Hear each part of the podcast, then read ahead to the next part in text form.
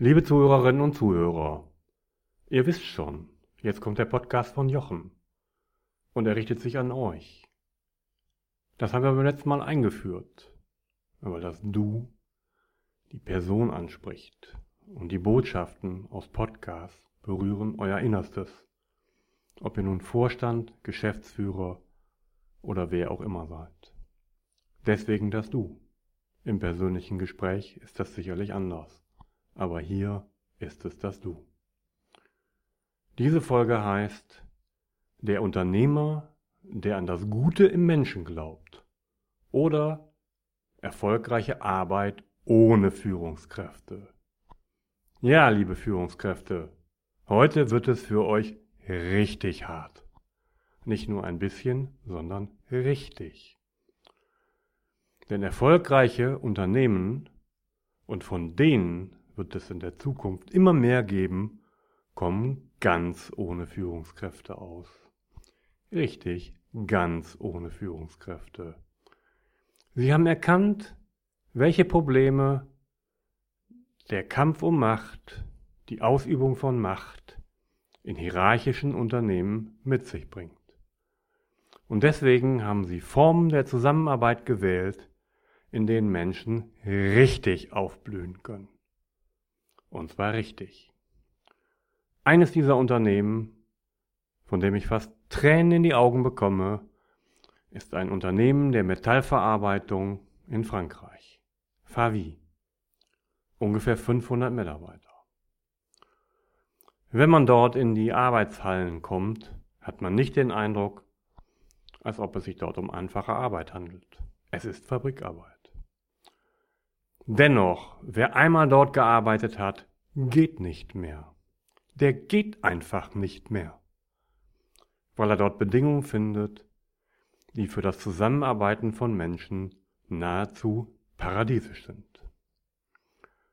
Es gibt dort 21 Teams mit circa 15 bis 35 Mitarbeitern. Jedes Team ist mit bestimmten Kunden verbunden jedes Team organisiert sich selbst. Es gibt kein mittleres Management. Es gibt nur Regeln, für die sich das Team selbst entscheidet. Früher hatten die Arbeiter keinen Einblick in das, was geschah. Und die Stabsabteilungen hatten keinen Einblick, wie es in der Fabrik aussah. Heute wird alles im Team entschieden und zwar auch von den Arbeitern, die dort arbeiten. Jeder kennt jeden, es gibt keinen Vorstand, keine Besprechung. Eine Sitzung gibt es nur dann, wenn ein Arbeiter sie einberuft, weil es dafür einen Grund gibt. Und der Grund besteht nicht darin, einen Arbeitskreis zu gründen, wenn man mal wieder nicht weiter weiß und dann Stunden um Stunden in Sitzungen zu verbringen. Herkömmliche Pyramidenstrukturen verlangen zu viel von einigen wenigen und verlangen zu wenig von allen anderen. Jede Entscheidung, die in einer Zentrale getroffen wird, nimmt den Menschen an einem anderen Ort die Verantwortung. Dadurch reduziert sich die Anzahl von Menschen, die das Gefühl haben, dass sie in der Organisation einen wirksamen Beitrag leisten können. Liebe Führungskräfte, habt ihr das gut gehört? Genauso ist es. Je mehr die Menschen selbst entscheiden können, je mehr sie Verantwortung übernehmen, desto besser. Eine schöne Geschichte spielte sich dort ab. Frank, 18 Jahre alt, konnte kaum lesen und schreiben, aber der Unternehmer spürte eine ungezügelte Neugier in seinem Blick, in seinem Auftreten. Er riet ihn zu einem Abendkurs über Literatur, damit dieser zunächst einmal Selbstvertrauen entwickelt.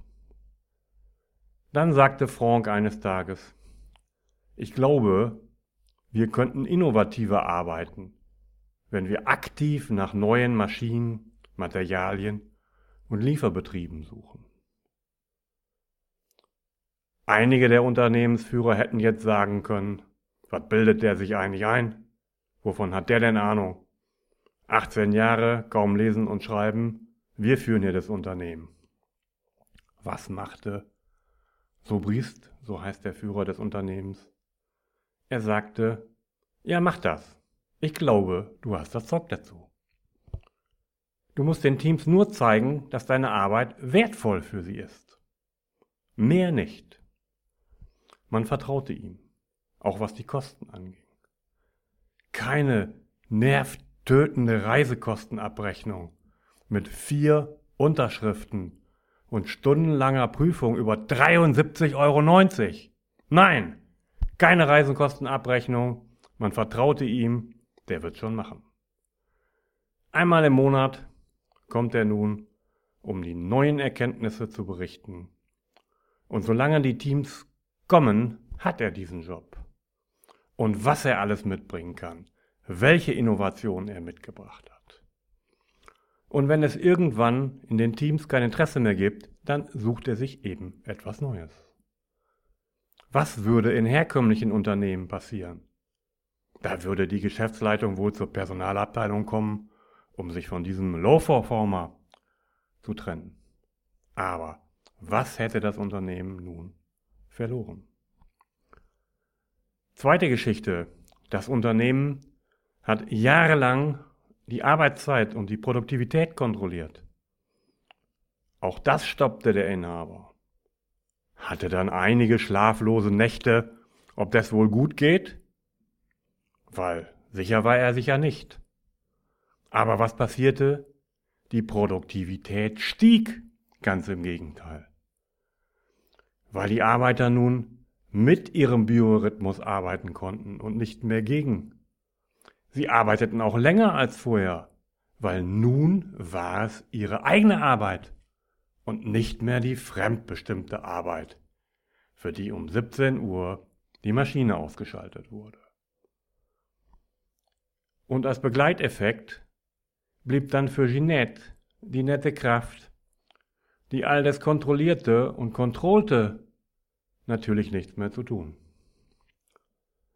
Typisch für Unternehmen dieser Art, sagte der Unternehmer nun, tut mir leid, Ginette, ich hätte das schon viel früher tun können, du hast nun keinen Job mehr. Aber ich entlasse dich nicht, such dir was anderes hier in dem Unternehmen. Und was machte sie? Sie fand heraus, dass es für die Kunden viel besser ist, wenn der Empfang in zwei Schichten von 6 bis 22 Uhr arbeitet. Und so teilte sie sich den Platz mit einer anderen Kraft. Und beide sind nun die Direktorinnen des ersten Eindrucks. Denn sie kennen das. Wie oft haben sie gelangweilte Kräfte am Telefon? Und hier haben sie zwei, die vor Lust an der Arbeit sprühen und so einen guten ersten Eindruck vermitteln. Was wäre wiederum in anderen Unternehmen passiert? Natürlich eine betriebsbedingte Kündigung, weil die braucht man ja nicht mehr, die Frau. Ich finde das einfach begeisternd, wie Unternehmen, von denen immer mehr entstehen, zeigen, wie man sich aus den Folgen der Hierarchie und schlechter Führung befreien kann in dem Teams, die auch aus Arbeitern bestehen, auf Augenhöhe zusammenarbeiten und nur noch Beratungsfunktionen von anderen Stellen bekommen, aber keine Führung mit Weisungsgewalt mehr. Und dieses Unternehmen behauptet sich als einziges europäisches Unternehmen gegenüber der Konkurrenz aus Asien. Es hat einen Marktanteil von 50 Prozent, seit 25 Jahren keine Lieferverzögerung, steht blendend da. Und warum? Weil Menschen dort sie selbst sein können. Menschen, die hochmotiviert sind, und das ist der natürliche Lauf der Dinge, nicht gequält, behindert durch die hierarchische Struktur in Unternehmen werden. Denn allermeist ist Führung für Menschen etwas Belastendes und eher etwas, was sie für sich persönlich ausnutzen. Also, liebe Unternehmer, lassen Sie sich auf so etwas ein.